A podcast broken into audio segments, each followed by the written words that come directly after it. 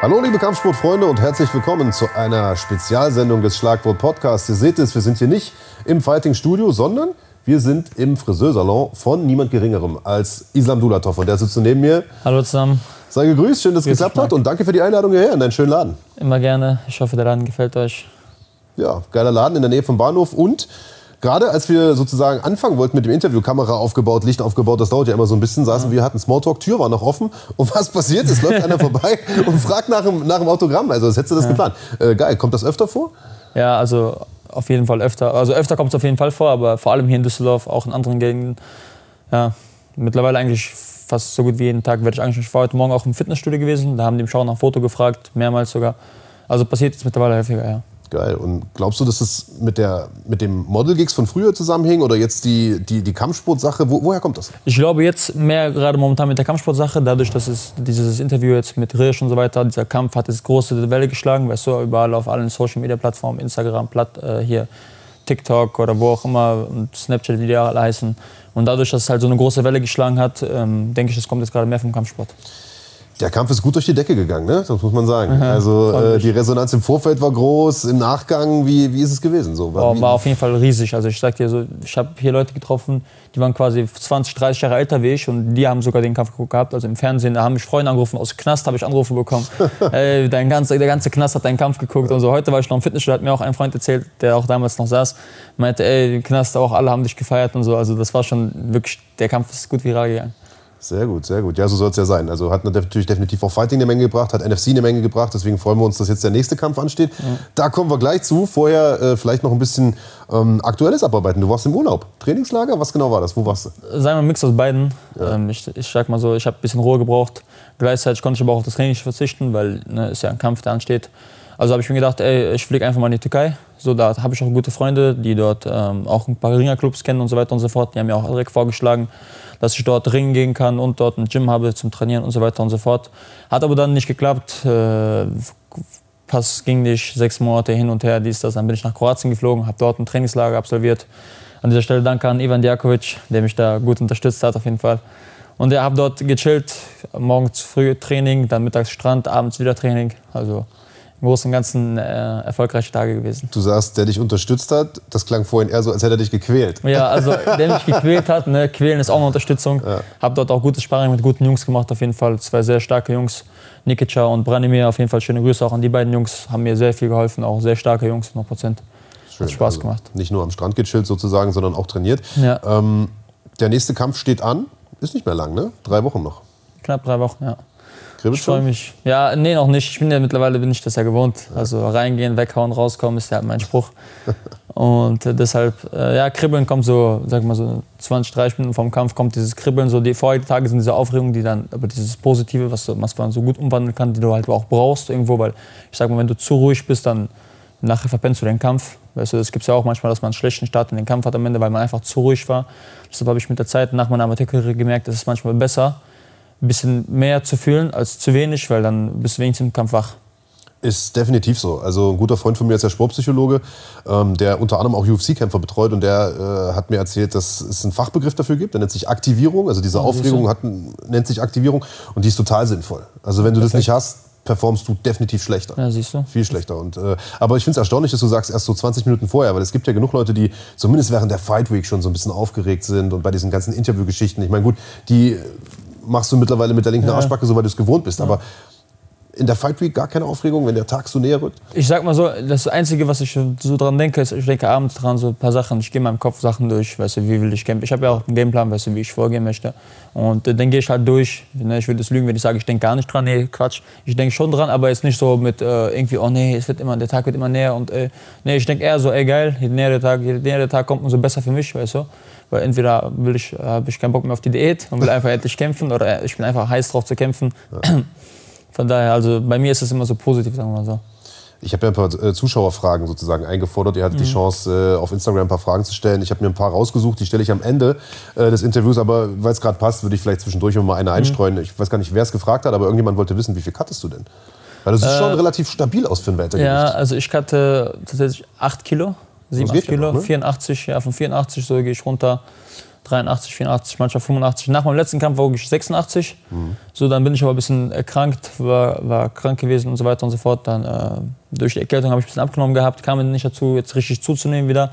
Also ich bin da bei 85, sagen wir so. Und, äh, aber ich will es höher gehen. Nach diesem Kampf werde ich auch definitiv so auf Richtung 88, 89 gehen damit ich da auch ein bisschen mehr zu cutten habe. Obwohl ich, weißt du, ich kann auch auf 80 kämpfen, sobald ich mich gut fühle, knall ich jeden weg, der mir vor die Augen kommt. Ich habe da jetzt keine Probleme mit, äh, die meisten Leute haben so, ja, der wiegt aber mehr als ich, dann am Kampftag, das ist alles Ohrenrohr, weißt du, ein Kiefer ist Kiefer.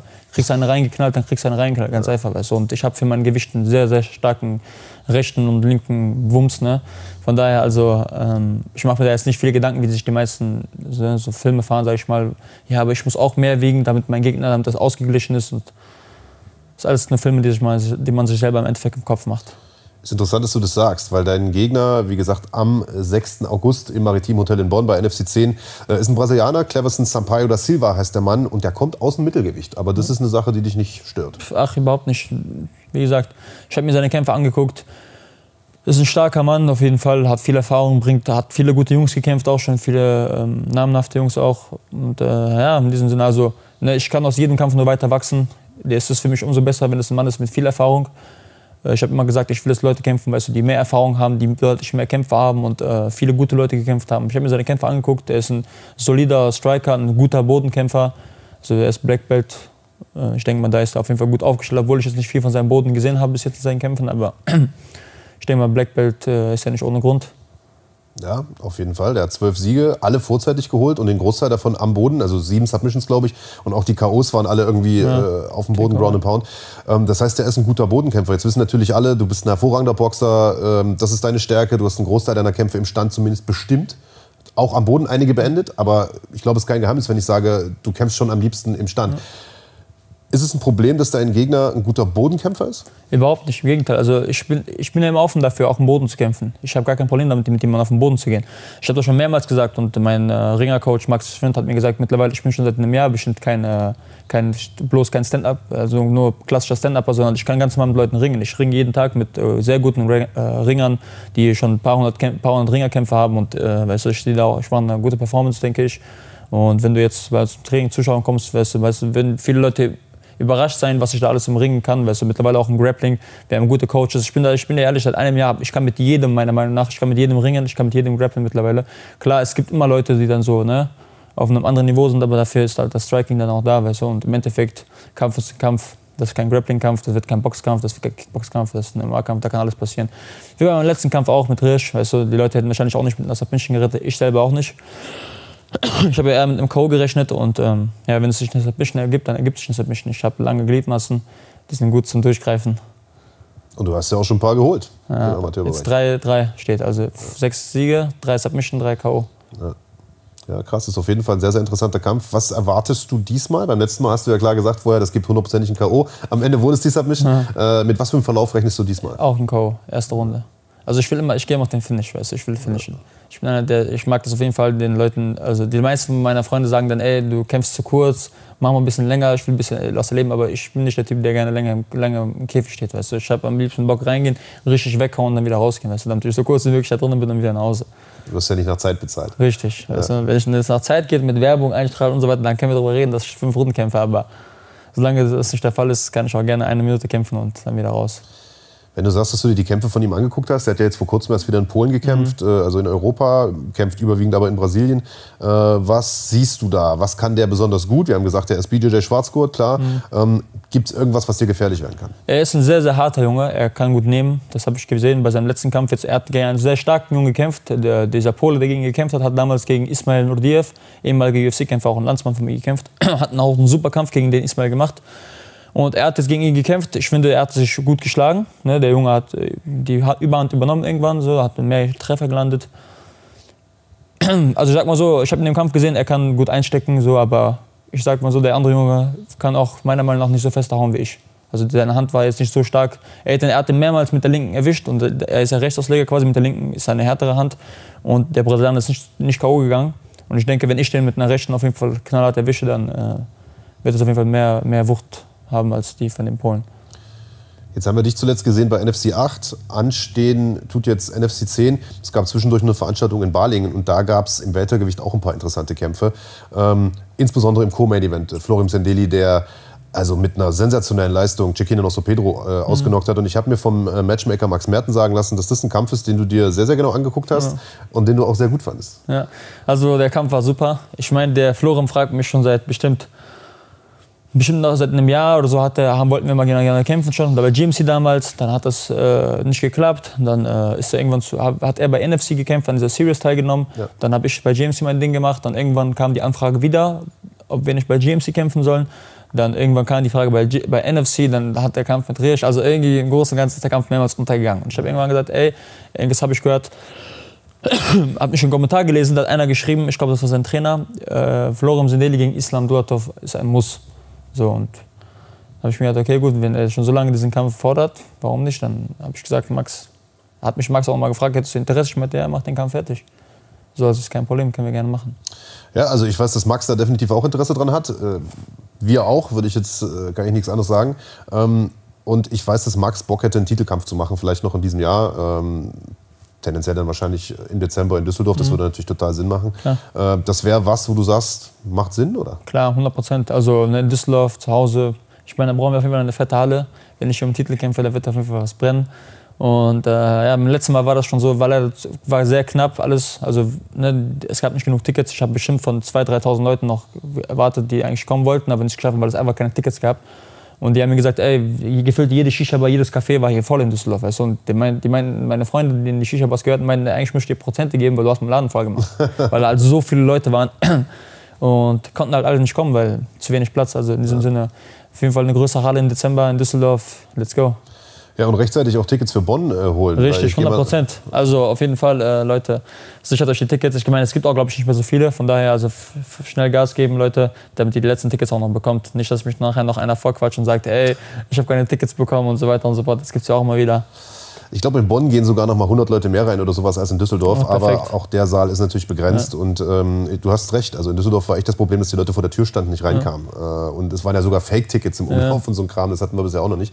Ähm, von daher, ja, holt euch die Tickets. Äh, 6., 8. Maritim Hotel in Bonn. Fighting.de slash Tickets. Da gibt es die Dinger. Ähm, aber das klingt natürlich cool. Da hast du, haben wir natürlich schon mal eine Perspektive mit dem, mit dem Florim Sandeli. Äh, der mich zumindest total überrascht hat äh, mit diesem, mit diesem Aufwärtshaken, diesem Knockout, weil den hatten wir ja eigentlich auch eher als Ringer auf dem Schirm. Ja, klar. Also das hat mich damals schon gewundert, dass äh, Kennedy Royamba ausgenockt hat. Ich meine, der Kennedy ist auch ein solider, guter Stand-Up-Kämpfer, hat auch ein solides Ground-Game. Auf jeden Fall ähm, hat mich auch gewundert, also hat mich überrascht, dass er den K.O. geschlagen bekommen hat, weil ich hätte eher getippt, dass Kennedy ihn K.O. schlägt. Aber ja, so ist es manchmal, weißt du. Wie, manchmal, ich habe ja auch nicht mit einer Submission gerechnet und habe ihn submitted. Das ist halt manchmal so, weißt du. Und ähm, ja, der, der Bruder von uns, wie heißt der? Der gegen gekämpft hat, der gegen Florum gekämpft hat. Maurice? Nee, der gegen Florum gekämpft hat. Der, der, der, also noch so der, Genau, ja, der ja. Bruder Cekinia, der hat, glaube ich, damit nicht gerechnet, ja, dass er so ein, so ein Ding kriegt. Und ähm, ich sag mal so, sein, sein, sein Stand-up war von vornherein zu sehen, war, war nicht gut. Er hat sich sehr schlecht bewegt, sehr hektisch, alles so, weißt du. Man hat gemerkt, er fühlt sich nicht wohl. Er wollte eigentlich nur auf dem Boden. Und äh, hat der Florian auf jeden Fall gut gemacht. An dieser Stelle auf jeden Fall Respekt dafür. Und äh, ja, soll er sich äh, an dem Sieg auf jeden Fall vergnügen, weil Dezember geht er auf jeden Fall auch so schlafen. ja, ich weiß, dass er jetzt äh, mehr oder weniger regelmäßig in Baling trainiert, bei Peter Sobotta, da noch ein bisschen Unterstützung bekommt und die so ein bisschen versuchen, sein Game ein bisschen runder zu machen. Ähm, Braucht er auf jeden Fall. Wollte ich gerade sagen, siehst du bei ihm ein paar Lücken, die du nutzen kannst? Ach, klar, ohne Ende. Wenn das, wenn du dir sein Striking anguckst, dann siehst du auf jeden Fall, eine ganze Menge, die auf jeden Fall zu verbessern ist, was aber auch ja, gut machbar ist, weil Peter Sobota ist ein guter Mann, die haben ein gutes Gym, ne? keine Zweifel. Also ich denke mal, da werden die es auf jeden Fall auch gut hinkriegen. Ist auch umso besser für mich. Ich will auch, weißt du, gegen einen Jungen kämpfen, der in seiner Bestform ist. Ich will jetzt keinen kämpfen, der irgendwie nur eine Sache gut kann. Er soll sich so gut verbessern, wie er nur kann, damit, er, damit ich den besten Florum Sendeli erlebe, der, den es jemals gab. So, das ist für mich ein richtiger Kampf. Weißt du, wenn ich im Titel kämpfe, will ich einen richtigen, richtigen Knallerfight haben. Und ja, von daher, also gib mal Gas, Junge. Arbeit an deinem Striking, nicht, dass du im Dezember K.O. gehst. Klare Ansage. Und du sagst, er hat dich schon vor Jahren herausgefordert und das aber auf eine respektvolle Art und Weise, oder was? Ja, also ich habe mal das Angebot bekommen bei GMC. Ähm, da möchte einer hier nicht kämpfen. Ich glaube, da war er noch ungeschlagen oder war äh, doch ungeschlagen, war er noch 100 Prozent, weil er hatte erst bei NFC verloren. Dann hat er gegen Ibrahim Ben Malik gekämpft und ähm, danach ist er rübergegangen. Ja, also er hat mich aber nicht jetzt persönlich rausgefordert, sondern über hier Dennis von GMC damals. Und ja, dann hat er irgendwann mit meinem Bruder gesprochen. Mein jüngerer Bruder hat ihn auf, auf der Veranstaltung gesehen. Ich glaube, das war der Tag, wo er verloren hatte. Dann hat er mit meinem Bruder so sehr höflich, respektvoll geredet. So meinte, ey, dein Bruder ist ein guter Kämpfer. Ich wollte gegen ihn kämpfen, weil er stark ist und so. Mein Bruder meinte, ja klar, ne, gerne, macht das. Also ne, auf einer sportlichen Art und Weise, wenn ihr euch gut messt, mal alles höflich, respektvoll miteinander. Warum nicht? Ist ja interessant, weil also beim letzten Mal gegen Rirsch war ja also diese Black Table Geschichte vorher und, und dieser Trash Talk und es ist alles sehr, sehr hochgekocht. Diesmal gegen Cleverson Sampaio zum Beispiel ja auch. Gibt es keinen Black Table, der spricht kein Deutsch, den werden wir jetzt auch nicht extra einfliegen. Mhm. Ähm, das heißt, auch das wird ohne Trash Talk ablaufen. Ähm, die Sache mit Florim scheint auch sehr, sehr respektvoll abzulaufen. Ist dir das lieber? Ich sag mal oder, so, oder brauchst du so ein bisschen Hate im Vorfeld? Ich, ich sag mal so, also solange die Leute mir gegenüber respektvoll sind, ich habe da jetzt zwar gesagt, ne, nicht, dass er K.O. geht und sowas, aber das ist ja nicht irgendwie was Respekt und das ist ja, ja nur die Wahrheit. Das ist ja, ist ja nur Tatsache, das ist einfach Sache. Er soll aufpassen, dass er nicht K.O. geht. So. Und weil viele Leute werden es bestimmt aufpassen, ja, das ist voll respektlos. Nein, das ist ganz normales Reden. Er soll aufpassen, dass er nicht K.O. geht, ganz einfach. So wie er sagen könnte, er soll aufpassen, dass er mich nicht auschoke oder was auch immer.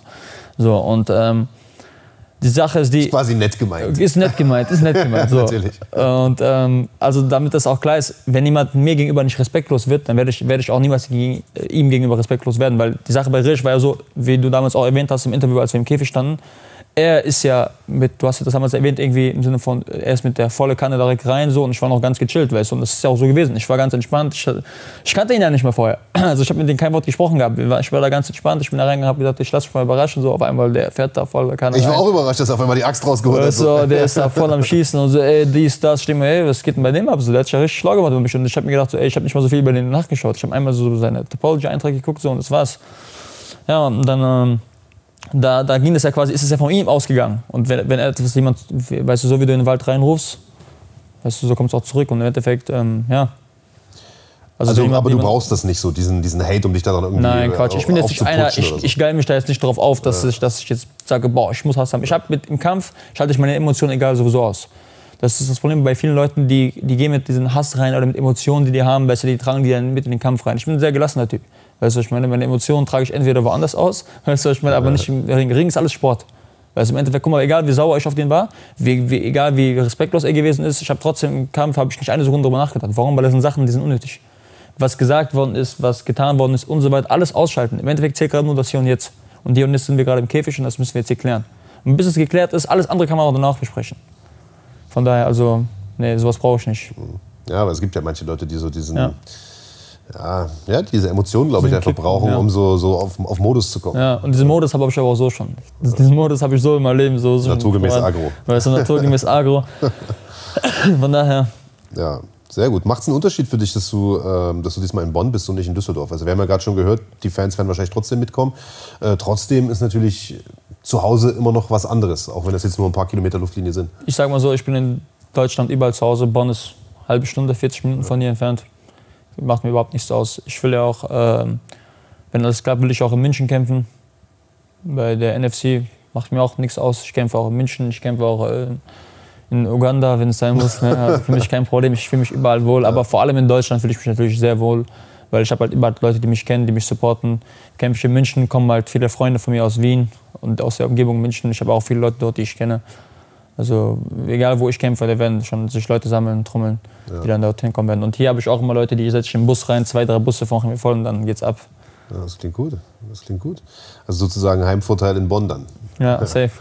Ja, Heimvorteil sowieso. Der Junge ist ja auch aus, aus dem Ausland, also Heimvorteil habe ich sowieso. Ja. Aber ja, selbst wenn es einer aus Bonn wäre, hätte ich hier Heimvorteil. Ja.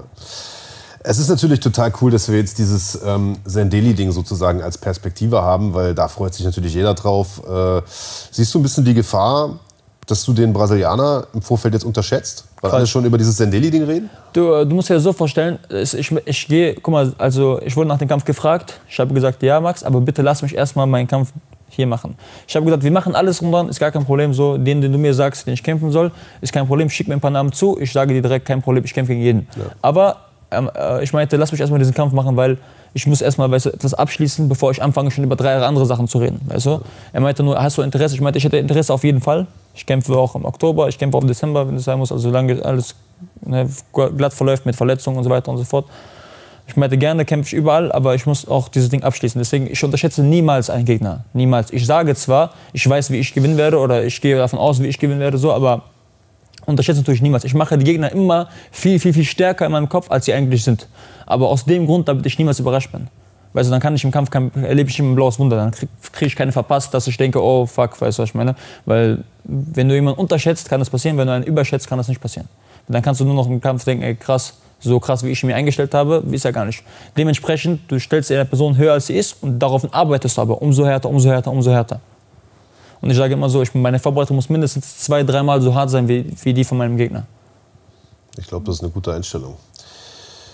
Können wir uns überzeugen am 6.8. Wie gesagt, Cleverson Sampaio ist der Gegner, ein äh, starker Brasilianer, der hier eingeflogen wird für äh, Islam Dulatov und ich glaube, mehr sein will als eine Generalprobe vor dem Titelkampf dann im, im Dezember. Das kann man, 100 Prozent. Also wer den Jungen kämpfen sehen hat, der Junge hat Herz, der hat Charakter. Vor allem viele brasilianische Kämpfer, die sind ja dafür bekannt wie ihren Biss, die sind, das sind zähe Leute. Und äh, wer jetzt sich den letzten Kampf mal anschaut mit den Polen, der wird auf jeden Fall eine richtige Schlacht erleben. Die haben sich ja drei Runden lang quasi wirklich durchgeknallt, durchgängig. Da haben die sich hin und her nichts geschenkt. Der kommt auf jeden Fall, um sich zu prügeln, um sich zu beweisen. Aber ist kein Problem, weil so Leute brauche ich. Gucken wir mal. Ähm, ich habe es ja gerade schon gesagt, ich habe ein paar äh, Zuschauerfragen sozusagen mhm. eingeholt und äh, viele davon haben sich um zwei andere Namen gedreht, die es im Weltergewicht bei NFC noch gibt. Äh, Schrägstrich gab, ähm, haben wir in der Vergangenheit auch schon drüber gesprochen. Ich würde es trotzdem ganz gerne nochmal abhandeln. Der eine ist Maurice Abevi. Alle haben natürlich auch auf diesen Kampf gehofft. Ähm, du hast selber schon signalisiert, können wir machen. Ähm, Maurice hat es auch gemacht. Jetzt ist er natürlich erstmal verletzt. Äh, das heißt, das Thema ist vom Tisch vorerst oder, oder komplett abgehakt? Oder? Ich sag mal so, ähm, ich, will diesen, ich wollte diesen Kampf haben, weil ich gesagt habe, der Junge ist von allen angesehen, dass er stark ist. Wenn ich diesen Jungen gehauen habe oder weggehauen habe, habe ich meine, weißt du, dann sind Leute einfach ruhig. Hast du deine Ruhe, ja, ja genau. Keiner Ton ab, weißt du, weil ich will nicht jemanden kämpfen, wo Leute sagen, der, der, ich will von den Leuten sagen, ey, der ist stark, okay, ich kämpfe gegen den. Weißt du, so. Für mich nach wie vor, wir können den Kampf machen, für mich ist das kein Problem, weil es gute Besserung, ich wusste nicht, dass er verletzt ist, das habe ich jetzt nicht gewusst, ich habe gedacht, Wahrscheinlich wegen was mit Vertrag hat nicht geklappt oder sonst was. Ich meine, wir machen. Ich bin dabei jetzt auch nicht so hinterher, dass ich sage, ey, bitte, bitte kämpf gegen mich. Ich brauche diesen Kampf, weil ich brauche diesen Kampf nicht. Weil es gibt auch genug andere Leute, die stark sind, die ich auch kämpfen könnte. Aber wenn der Kampf zustande kommt, klar, ich sage nicht nein, ich bin dabei. Also ne, nach wie vor, der Kampf steht, wenn, wenn es darauf ankommt, gerne. Also vielleicht für alle zur Information, äh, Maurice hat ja, nachdem er die Series gewonnen hat, ähm, im letzten Jahr einen Vertrag unterschrieben mit einer großen Organisation, mit einer internationalen, die ihn aber wohl freigestellt hätten für diesen einen Kampf. Und er selber hat auch gesagt, das würde ich gerne noch machen hier in Deutschland und dann kann ich sozusagen meine internationale Karriere beginnen, weil er natürlich auch weiß, dass ein Kampf Klar. gegen dich äh, ne, eine Menge Spotlight bringt und so weiter. Der ist aber gerade im Trainingslager, ich meine in Thailand, und ist verletzt am Knie. Und ich glaube, es ist das linke Knie. Ich bin mir gar nicht so sicher. Auf jeden Fall könnt ihr mal gucken in seinen Stories. Der macht irgendwie einbeinig, äh, steht er am Sandsack und so Geschichten. Also ähm, gute Besserung, Maurice, an der Stelle. Vielleicht kann man äh, das Ding ja tatsächlich irgendwann mal nachholen. Dann vielleicht im nächsten Jahr. Dieses Jahr gibt es, glaube ich, genug für dich zu tun. Äh, ein anderer Name, der immer wieder gefallen ist, wenig überraschend. wenig überraschend. Sag selber. Wladimir Holodenko. Natürlich. Äh, Wladimir Holodenko, der, und das muss man äh, aber sagen, seitdem ihr ja so ein bisschen Beef miteinander hattet und er ja auch mit großer Fresse gegen Montana sozusagen bei NFC äh, aufgetaucht ist, eine starke Leistung abliefert hat, muss man auch sagen, irgendwie so ein bisschen einen Turn gemacht hat und plötzlich total sympathisch ist in allen Interviews. Also zumindest, wenn man so mal die Kommentare liest bei, bei YouTube und bei Insta, ähm, dann ist so dieser, dieser Tenor von allen Leuten, ich dachte, der ist voll das Arschloch so, aber eigentlich macht er jetzt doch einen korrekten und so weiter. Wie nimmst du das Ganze wahr? Ist der Beef begraben oder? Ich sag mal so, der Beef, es, es gab jetzt keinen großen Beef. Ja. Sag mal so, wenn es Beef geben würde, weißt du, oder wenn es, ich sag mal so, ich wollte die Sachen regeln, ich wollte die Sachen klären mit ihm. Ich habe das Interview gesehen, wo er gesagt hat, mh, das meinte er, ich hätte ihn rausgerufen und er meinte dann so irgendwie, ja, warum soll ich raus? Da seine 100 Leute hin und her. Ich habe ihn bei unserem ersten Treffen, wo ich ihn rausgerufen habe, saß ich mit meinen Brüdern, da habe ich ihm gesagt, ey, lass uns aufstehen, lass uns zu zweit rausgehen, weil ich will nicht, dass jemand dabei ist, wenn wir beide reden lass deine Freunde hier, ich lasse meine Brüder hier, wir gehen zu zweit raus, obwohl er nur mit seiner Freundin und mit einem Kollegen dort saß. So.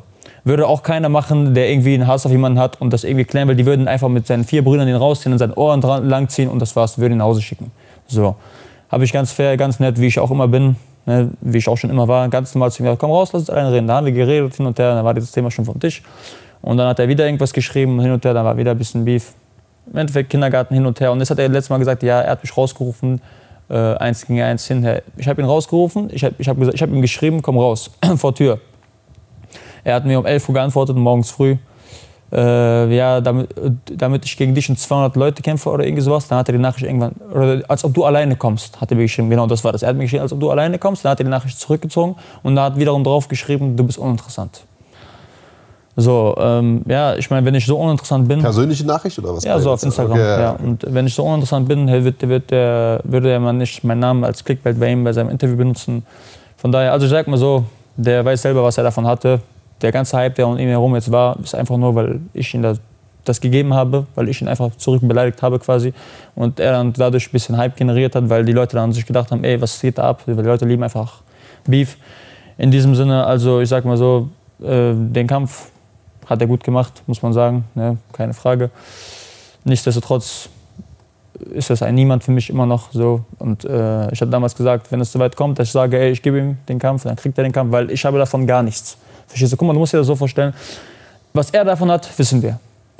Sein Mehrwert davon ist, selbst wenn er Schläge bekommen hat, also nachdem er sogar Schläge bekommen hat, wird er ganz normal, es wird so sein. Wir kämpfen gegeneinander, er kriegt Schläge, und er wird sagen, und dann wird man im sportlichen Sinne, dann wird man sich die Hand geben im Käfig und dann wird man einfach auseinandergehen, dann ist die Sache gegessen. So. Was habe ich davon gehabt? Nichts. Ich habe einen weggehauen, der jetzt eine 4-0 hat. So. Keiner, der, wo ich jetzt sage, ey, wo ich mir selber sage, das ist eine Nummer, die ich unbedingt weghauen wollte. Nein, einfach nur einer, da kriegt er, was er wollte. Er kriegt einen Kampf gegen mich, er kriegt Hype, er kriegt Publicity, er kriegt das Ganze drumherum. Was habe ich aber davon? Was ist mein Mehrwert davon? Er ist weder berühmt, er ist weder krass bekannt, er ist weder irgendwas, weder kriege ich extra Bonus, weil ich gegen ihn kämpfe. Weißt du, sollen die mir sagen, ich kriege einen extra Bonus, wenn ich gegen ihn kämpfe? Kein Problem, ich kämpfe gegen den. Max Merten. Weißt du, Max Merten, sicher das mir, weißt du. So, aber, weißt du, welcher Mehrwert habe ich davon, dass ich gegen ihn kämpfe? Weißt du, der Mehrwert, den er hat, ist ja klar. Ich bin bekannt, ich bin, weiß, man kennt mich hin und her und der Kampf würde sehr, sehr viel Publicity ziehen, das, das weiß ich auch. Aber warum soll ich nur Opfer bringen dafür? Weißt du, warum soll ich nur derjenige sein, auf, den, auf quasi auf dessen Ruhm man sich profitieren möchte? Weil im Endeffekt hat er nur was davon und ich nicht. So, also von daher, wenn ich sage, es ist soweit, dass ich auch was davon habe, dass ich gegen ihn kämpfe, dann kann man diesen Kampf gerne machen. Solange ich nichts davon habe, ist der Typ in meinen Augen uninteressant, unwichtig. So, ich meine, auch nach, ein, nach einem Kampf jetzt mit Montana ist er für mich nicht interessant geworden. Weißt du, so, er ist genauso unwichtig, wie er auch vorher war. Und bis dato habe ich nicht mal seinen Kampf gesehen gehabt mit Montana. Ich, ich wusste nicht, wie, das, wie, der Kampf ausgegangen ist, weil ich mich das nicht gejuckt hat. Ich habe nicht nachgefragt, wie ist der Kampf ausgegangen, mir hat auch keiner gesagt. Erst nachdem ich gekämpft habe, habe ich herausgefunden, dass der gewonnen hat überhaupt. Also in diesem Sinne, weißt du, wenn der Kampf sich irgendwann mal geben sollte, wenn ich sage, dass es sich lohnt jetzt, oder wenn ich sage, ey, es ist jetzt so, er hat was erreicht, wo man sagt, okay, weißt du, jetzt habe ich auch was davon, wenn ich gegen ihn kämpfe, dann machen wir das, wenn nicht, dann dann halt nicht. Ja, ich glaube, der eine Mehrwert wäre, dass es natürlich viele Leute interessiert. Also Richtig. das war, glaube ich, so der Name, der am häufigsten gefallen ist, auch in diesen Fanfragen. Und zwar nicht nur, also auch von Leuten, die ähm, glaube ich, eher so anti-Dulatov sind und natürlich irgendwie hoffen, dass du, ja. dass du ins Brett kriegst. Ja. Aber ich würde sagen, mindestens genauso viele, wenn nicht sogar mehr, äh, Leute, die eher pro Islam Dulatov waren und, und, hoffen, dass du ihm sozusagen das Maul das, also, das ist ja auch so ein Ding, weißt du. Die Leute denken sich ja endlich, ey, bitte, dann soll man einmal endlich jemand die Fresse einhauen, weißt du, was ich meine? Und wer ist dafür besser geeignet als jemand, den die selber quasi feiern? So, und die anderen Leute, die dann denken, irgendwie, ich weiß nicht, in welcher Traumwelt die leben, dass der jemals gegen mich gewinnen könnte, und dann sagen so, ey, der wird gegen Solodenko verlieren und dies und das. Und die sollen ja ruhig in ihrer Scheinwelt leben, weil sie weiter an ihren Träumen festhalten. Das Ding ist, guck mal, du hast es wieder gesagt, der eine Mehrwert wäre das, was die Fans wollen, richtig. Aber die Frage ist nicht, was die Fans wollen. Die meisten ist es ja so, die Leute denken, was, die Fans haben was davon quasi, richtig. Das, die Fans hätten dann den Kampf. Aber was habe ich davon? Ich habe davon immer noch nichts. Verstehst du? So der Mehrwert, den ich davon selber habe, ist nicht da. Weißt du, was ich meine? Weil, wenn ich jetzt, wenn ich jetzt zehn Leute fragen würde, was die haben möchten, jeder mir einfach so sagt, was er, was, er, was er quasi will, weißt du, dann müsste ich ja immer das machen, was Leute möchten. Weißt du, aber ich will ja das machen, was, was, was ich selber will.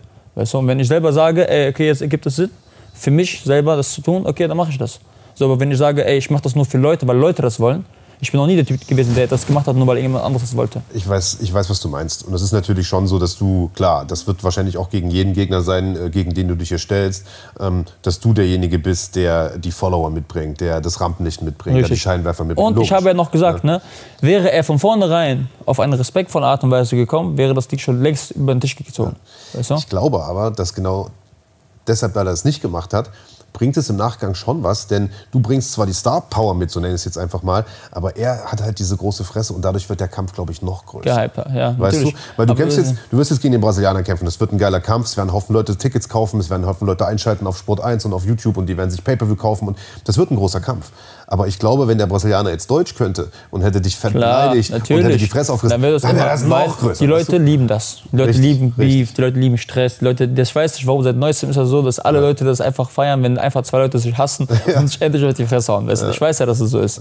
Ist, ja auch, ist ja auch okay, weißt du, weil davon, da- weißt du, da, dafür zahlen die Leute ja auch, weil die wollen halt sehen, wie, man sich, wie zwei Leute sich auf die Fresse hauen. Was eigentlich komisch ist, aber weißt du, das ist nun mal so. Ist ja verständlich. Und das generiert auch irgendwo den Hype für den Kampf, 100 Prozent. Aber wie gesagt, wenn das so ist, dass ich irgendwann sage, ey, jetzt ist der Zeitpunkt gekommen, so, ich habe Bock auf den Kampf, so, oder es lohnt es sich, weißt du, ich, mein, ich hätte schon Bock, ihm die Fresse einzuhauen, weißt du, so, aber wie gesagt, wenn ich sage, ich habe was davon, dann wird's, wird der Tag kommen, so, von daher, Das ist zumindest kein Nein. Das können wir schon mal stehen lassen. Was sagst du dazu, dass der jetzt im MMA Spirit trainiert? Und unter anderem mit äh, Montana Spart auch? äh, habe ich Hat ein gesehen, Video sogar hochgeladen. habe ich gesehen, das Sparring habe ich gesehen, ich habe auch, ich folge ja Montana auf Instagram, habe ich Ja. gesehen, wo er den so vermöbelt hat, hin und her, so, ja, ich meine, das Sparring ist Sparring, weißt du, was ich meine, Ich meine, Montana sah gut aus. in Ja, ja, Sparring. 100 Prozent, 100 Prozent, keine Frage. Der Montana hat ihn ja richtig die Fresse eingehauen. Auf dem, auf dem Video war ja nicht schwer zu erkennen, dass der Typ da hin und her geprügelt wurde wie ein Kind. Aber ne, das ist halt immer noch ein Sparring, weißt du. Ich meine, man darf jetzt nicht auf ein Sparring gucken und sagen, ja gut, der hat da jetzt auf die Fresse bekommen, jetzt kriegt er immer auf die Fresse. Manchmal hat man gute Tage, manchmal hat man schlechte Tage, so. Von daher, aber wie gesagt, der Montana war auch ja nur an dem Abend der schlechtere Mann. Wer weiß, wenn die jetzt zwei, dreimal gegeneinander kämpfen, was dann, wie das dann ausgeht, weißt du? Er hat jetzt einmal diese Situation gehabt, dass der Montana da auch zu 90 Prozent eigentlich ausgerutscht ist und, weißt du, hingefallen ist, wo er ihm diesen, diesen Kick geben wollte oder was das immer auch war, wo er sein Bein hochgerutscht ist, dann ist er auf den Boden gefallen, da war das ein bisschen alles aus dem Ruder geraten, wie auch immer. Aber es ist schon eine krasse Story, dass er jetzt dort trainiert und die zusammen auch sparen und so, nach der Vorgeschichte, die die hatten. Kannst du dir das vorstellen? Also stellen wir uns mal vor, ihr kämpft. Mhm. Ja? Und dann hast du ja gerade selber gesagt, und das ehrt dich ja auch total, wenn das Ding vorbei ist, keine Emotionen, sportsmännisch Ich sozusagen. bin ja immer so, egal mit wem ich kämpfen würde, es sei denn, ne, der hätte jetzt Vorfeld richtig auf Kacke gehauen, dann wäre das was anderes. Aber ich meine, im großen Falle, wer- er hat jetzt nichts gemacht, wo ich sagen müsste, okay, danach will ich ihn auch nicht mit die Hand geben. Weißt du? Aber jetzt stell dir vor, du würdest gegen ihn kämpfen, ihr gebt euch die Hand und dann zwei Wochen später sagt Ivan hier, der trainiert ist bei uns. Ja. Ja, ich meine, wenn er, wenn, er, wenn er nett ist, weißt du, das Ding ist ja immer, es kommt immer darauf an, wie man die Menschen kennengelernt hat. Ja. Weißt du? Wir haben uns halt so kennengelernt. Weißt du? Wir- Niemand kann sagen, was passieren würde, wenn wir uns anders kennengelernt hätten. Weißt du, kann sein, wir wären vielleicht gute Freunde geworden, kann sein, wir würden uns hassen. Weißt du, es ist ja immer so, wie du Menschen, weißt du, wie du die Menschen gerade kennenlernst. Von daher ist das halt so, ja, man kann Menschen entweder so kennenlernen oder anders. Und äh, wie viele Menschen gibt es wahrscheinlich, weißt du, also, die du nicht mögen würdest, die ich aber mag, weil ich die so kennengelernt habe und du die halt anders kennengelernt hast. Von daher, also wenn er da wäre und alles normal verläuft, alles nett abläuft, ist alles cool, weißt du, aber wenn er da kommt und dann eine große Fresse da zieht, dann wird er halt rausgezogen, weißt du, und dann äh, kriegt er seine Packung. Es ist, wie du sagst, also äh, ich habe die Erfahrung selber schon gemacht, wie jeder andere wahrscheinlich auch, dass man manche Leute auf dem falschen Fuß erwischt und dann später sich doch einigermaßen mit denen versteht. Und wie gesagt, einige Leute haben ja jetzt schon gesagt, der äußert sich sehr, sehr respektvoll in seinen Interviews. Äh, vielleicht wird er irgendwann wirklich noch beste Freunde. Aber dann bitte erst, bitte erst nach dem Kampf. Ja, dann auf jeden Fall erst nach dem Kampf. Ähm, der hat ja auch einen Kampf bei NFC 10. Hat einen ungeschlagenen Franzosen vor der Brust. Ähm, ich weiß nicht, wie gut du den kennst. Das ist einer von Brave. Was glaubst du, wer das Ding macht? Äh, habe ich gesehen, den Gegner habe ich mir auch angeguckt. Ist ein guter Junge, auf jeden Fall kein schlechter. Gute Amateurbilanz, also gute Amateurkarriere. Bilanz weiß ich jetzt nicht. Ich weiß nur, dass er viele Amateurkämpfe gemacht hat. Äh, ja, wird ein guter Kampf. Also wer das Ding jetzt macht, ne, kann ich jetzt nicht genau sagen. So gut habe ich mir den Gegner jetzt nicht angeguckt. So, ich habe ihn jetzt nur so überflogen, sag ich mal so. Und äh, ja, ich denke mal, wird ein guter Kampf. Er hat auch eine 4-0. Ich glaube, Vladi hat auch eine 4-0. Ja. Wird ein guter Kampf. Ich sag mal so, ich wünsche ihm jetzt keine Niederlage, sagen wir so. ne. Also soll der Bessere gewinnen, interessiert mich auch nicht, weil wer von beiden gewinnt. Aber ja, wenn der, wenn der Gegner in die Fresse einhaut, dann äh, kann ich mich auch gerne bereit erklären, dem Gegner in die Fresse einzuhauen. Äh, bei euch ist eine Menge Lust zur Zeit im Gym, Mann. Ihr habt ja äh, kürzlich erst Mo Grabinski dazu bekommen, der auch kämpft äh, im August. Ihr habt Jano Ehrens am Start, der morgen auch da sein wird äh, und der auch im August äh, kämpfen wird. Also da brennt gerade die Hütte so ein bisschen im Ja, UFC, oder? Safe. Bei uns ist richtig, richtig viel los gerade. Also allein dadurch, ähm, ja, wie du schon gesagt hast, da sind jetzt viele neue Kämpfer dazugekommen. Felix Schiffer trainiert jetzt bei uns, dann noch Fatih Aydin trainiert bei uns. Also sind jetzt schon ein paar Leute dazugekommen. Dann haben wir jetzt viele Leute aus dem Ausland, die eingeflogen gekommen sind. Ein sehr, sehr starker Bodenkämpfer ist jetzt bei uns eingeflogen gekommen. Gestern Cody Steele heißt er. Ein sehr bekannter Mann, absolute Granate auf dem Boden. Ähm, da sind noch ein paar, äh, hier Jaroslav, der Champion aus äh, Bellator, ja. 77 Kilo, er ist eingeflogen gekommen, jetzt trainiert schon seit Wochen mit uns, auch ein super starker Junge. Und ja, generell auch noch ein paar andere Jungs aus, die bei One FC kämpfen und so weiter und so fort. Also wir haben da gerade echt äh, die Hütte voll. Also, und deswegen sagt man, ich sage ja nicht umsonst, also UFD auf jeden Fall Platz 1 in ganz Europa. Da kann man nichts mit gleichstellen. Weißt du, ich verstehe, alle, alle Gyms sind gut, alle haben ihre guten Leute hin und her, aber wir haben Weißt du, bei uns ist das Haus voll. Weißt ja, ich meine, schon eine Menge Talent, das kann man nicht abstreiten, das ist so. Abus Magomedov kämpft ja, klar. in Paris. Abus kämpft jetzt, äh, hier Lamali kämpft bald, ähm, hier wir, Mo, Hussein, ich, dann äh, Jarek Jaroslav, der kämpft bald bei Bellator, dann, äh, also da ist wirklich die Hütte voll. Also alle sind in Vorbereitung gerade, also laufen auf, Höchst, auf Höchstleistung und keiner schenkt sich da was, da ist Krieg morgen früh, wenn, ich kriege jetzt schon schlechte Laune, wir haben mit, mit Vorabend, Donnerstag, morgen früh um 10 Uhr ist schon das nächste Sparring, also da wird wieder zwölf Runden geknallt. Und wie gesagt, da schenkt sich keiner was, jeder will jeden Knockout hauen, jeder will jemanden K.O. schlagen und Krieg.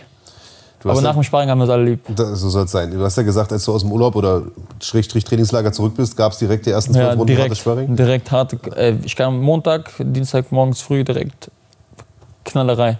Hardcore-Training, Hardcore-Sparring, direkt hart. Aber ist gut so, so soll es sein, weißt du, so, wie sagt man so schön, train hard, fight easy. Ja, Mann. Und, aber so alles fit, keine Verletzungen. Ja, nee, was. Gott sei Dank, keine Verletzungen. Das finde ich beeindruckend, weil ihr habt ja wirklich ein stabiles Team und ich kann mir gut vorstellen, dass die Sparingsrunden echt hart sind, aber irgendwie verletzt sich da keiner. Gott sei Dank, ist auch gut so, weil man, man, man geht zwar mit der Absicht niemanden, ne, wegzunocken oder weg, wegzuhauen, sagen wir mal so. Man will ja immer glänzen, ist ja klar. Aber man, man ist halt so, dass man immer halt aufpasst, ne, wenn jemand verletzt ist oder weißt du, man versucht jetzt nicht absichtlich jemanden das Knie kaputt zu machen oder irgendwie, weißt du, absichtlich einen Ellenbogen ja, ins Gesicht zu klatschen, jemand oder sonst was. Und man ist ja auch alles, weißt du, ich trainiere mit Knieschonern, Ellenbogenschonern, weißt du, mit allem. Also Sparring ist ja bei uns Fullgear, weißt du. Vollschutz. Wie viele Sparringstage habt ihr in der Woche? Ähm, boah, das ist unterschiedlich. Manchmal gab Tage, hatten wir vier Sparingstage. Oh. Ist, nicht immer, soll, ist nicht immer effektiv, ist nicht immer gut, aber manchmal braucht man das. Ja. Dann gibt es Tage, hat man zwei, zwei, drei. Ich, zwei, drei sind immer gut. Zwei, drei Sparingstage in der Woche sind schon gut. Dann harte Einheiten, dann ringen wir viel. Also beim Ringen machen wir auch viel Sparring. Also ja. Sehr gut. Ich habe deinen Insta-Account ein bisschen gecheckt. Das mache ich immer so vor Interviews, um mal mhm. zu schauen, was, äh, was es so Neues gibt. Klar, du warst natürlich im Urlaub und so weiter. Äh, und du hast unter einen Post geschrieben, äh, wo Informationen fehlen, da wachsen die Gerüchte. Richtig. Was heißt das? Ja, wo die Informationen fehlen, wachsen die Gerüchte. Weißt du, je weniger Leute über dich wissen, desto mehr spekulieren die Leute über dich. Ja. Aber gibt es dafür irgendeinen Anlass oder einen bestimmten Grund? Naja, so auf ein paar Sachen bezogen, die so im, im Leben gerade im Raum stehen, sagen wir ja. so. Aber nichts, über das du vor der Kamera sprechen möchtest. Ja, nichts. Also wenn, dann wird sich das noch alles zeigen mit der Zeit. Ja. Was mir aufgefallen ist, ist, dass ziemlich viele von deinen Beiträgen von äh, Michael Smolik kommentiert und geliked werden. Wie kommt die Connection zustande? Äh, wir haben damals zusammen mal trainiert, über Dennis und so weiter. Und ja. so haben wir zusammen Sparring gemacht. Ein super Junge. Ich muss echt sagen, über ihn, über ihn kann ich kein schlechtes Wort verlieren. War immer sehr höflich, sehr respektvoll mir ja. gegenüber. War letztes Mal vor ein paar Tagen auch hier gewesen bei uns im Prozessalon. Also ist ein super sympathischer Junge, sehr höflich, sehr korrekt.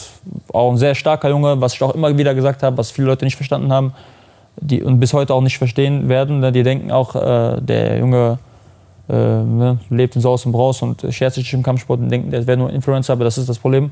Wie ich dir eben gesagt habe, wenn du jemanden unterschätzt, dann wirst du dein blaues Wunder erleben, weil der Junge ist keineswegs ähm, so schwach, wie ihn manche Leute einstellen, weil im Gegenteil, er ist eine Granate. Ja. Und die Fäuste von ihm tun auf jeden Fall hart weh, seine Kicks vor allem sowieso.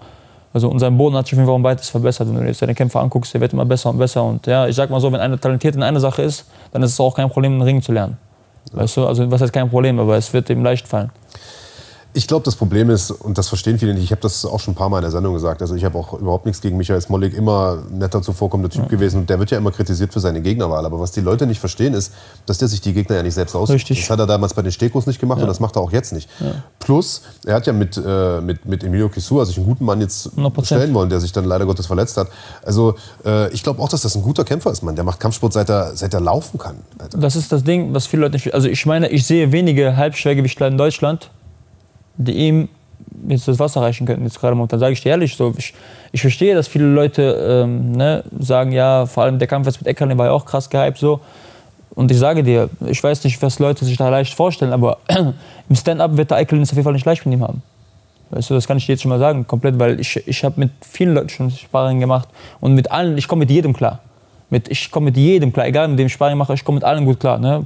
Manche sind stärker, manche sind schwächer, ist so, aber ich komme mit jedem gut klar. Und der Smolik ist auf jeden Fall auch einer von denen, wo ich sage, er war einer der Besten. Er sieht zwar von außen vielleicht nicht so aus, wenn er, wenn er so kämpft, aber wer einmal vor ihm steht, dann wird man, schon merken, ne? wird man schon merken. Ja. Mhm. Was ist das eigentlich mit Christian Eckerlin? Der ist äh, häufiger jetzt auch bei euch gewesen, habe ich gesehen. Und ist äh, bei dieser Octagon-Geschichte mit Ivan in der Ecke, hatte UFD-Shirt an. Gibt es da eine, eine, Kooperation? Also ich, hab, ich, ich, sag mal so, er war jetzt öfter dort gewesen bei uns, für, für die Vorbereitung war er jetzt da. Ja. Und ja, ich denke, er braucht einfach eine Abwechslungsfläche, einfach mal einen Gymwechsel, ein bisschen so. Also ne, ich meine es nicht so, dass er das Gym gewechselt hat, sondern ne, hin und wieder gehst du halt Trainingscamp machen, dann kommt er halt wieder hier zu. Er kam halt immer zum Sparring, glaube ich, meistens dienstags und donnerstags kam der. Hat dort dann Sparring gemacht und so weiter und so fort und ist dann weggegangen, wiedergekommen. Ich glaube, mit Ivan, was für, eine, was für eine Bindung die haben, weiß ich gar nicht genau. Ich glaube, die sind einfach gute Freunde. So, so mehr weiß ich auch nicht, aber ich weiß halt, dass er da war. Gute Freunde kann niemand trennen, sehr gut. Ja. Ähm, wann kämpfen deine Brüder eigentlich mal wieder? Ich habe jetzt vorhin Jibril getroffen, der hat leider Rücken. Ja, genau. Gute aber Besserung an der Stelle.